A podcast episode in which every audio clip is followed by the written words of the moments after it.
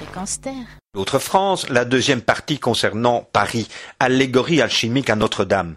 Une œuvre étrange se trouve à un bas-relief au trumeau du portail du jugement dernier, situé dans le grand porche de la cathédrale.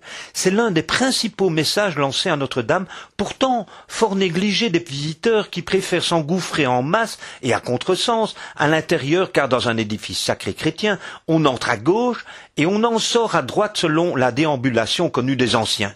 On y voit donc sur cette statue un personnage, la tête dans le ciel, aux longs cheveux assis sur un trône et qui tient dans la main gauche le sceptre du pouvoir royal et dans la main droite un livre ouvert et un livre fermé. Une échelle à neuf barreaux est posée sur sa poitrine. Que signifie cette étrange scène? L'hypothèse la plus classique est celle de la représentation de Cybèle et la philosophie. L'autre hypothèse est celle de l'allégorie alchimique.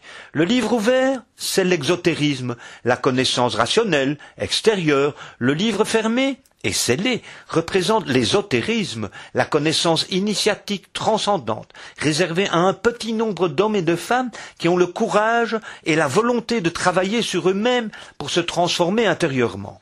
Leur lecture permet, petit à petit, de gravir l'échelle à neuf échelons. Neuf, nombre de la plénitude, celui de la fin d'un cycle, celui de la mesure des gestations, des recherches fructueuses, du couronnement des efforts et de l'achèvement d'une création. Les nuées en forme d'ondulation représentent les énergies créatrices sublimées qui nous aident également à nous transformer. On est donc en présence d'un chemin initiatique à parcourir et de la patience à acquérir pour accomplir ce voyage.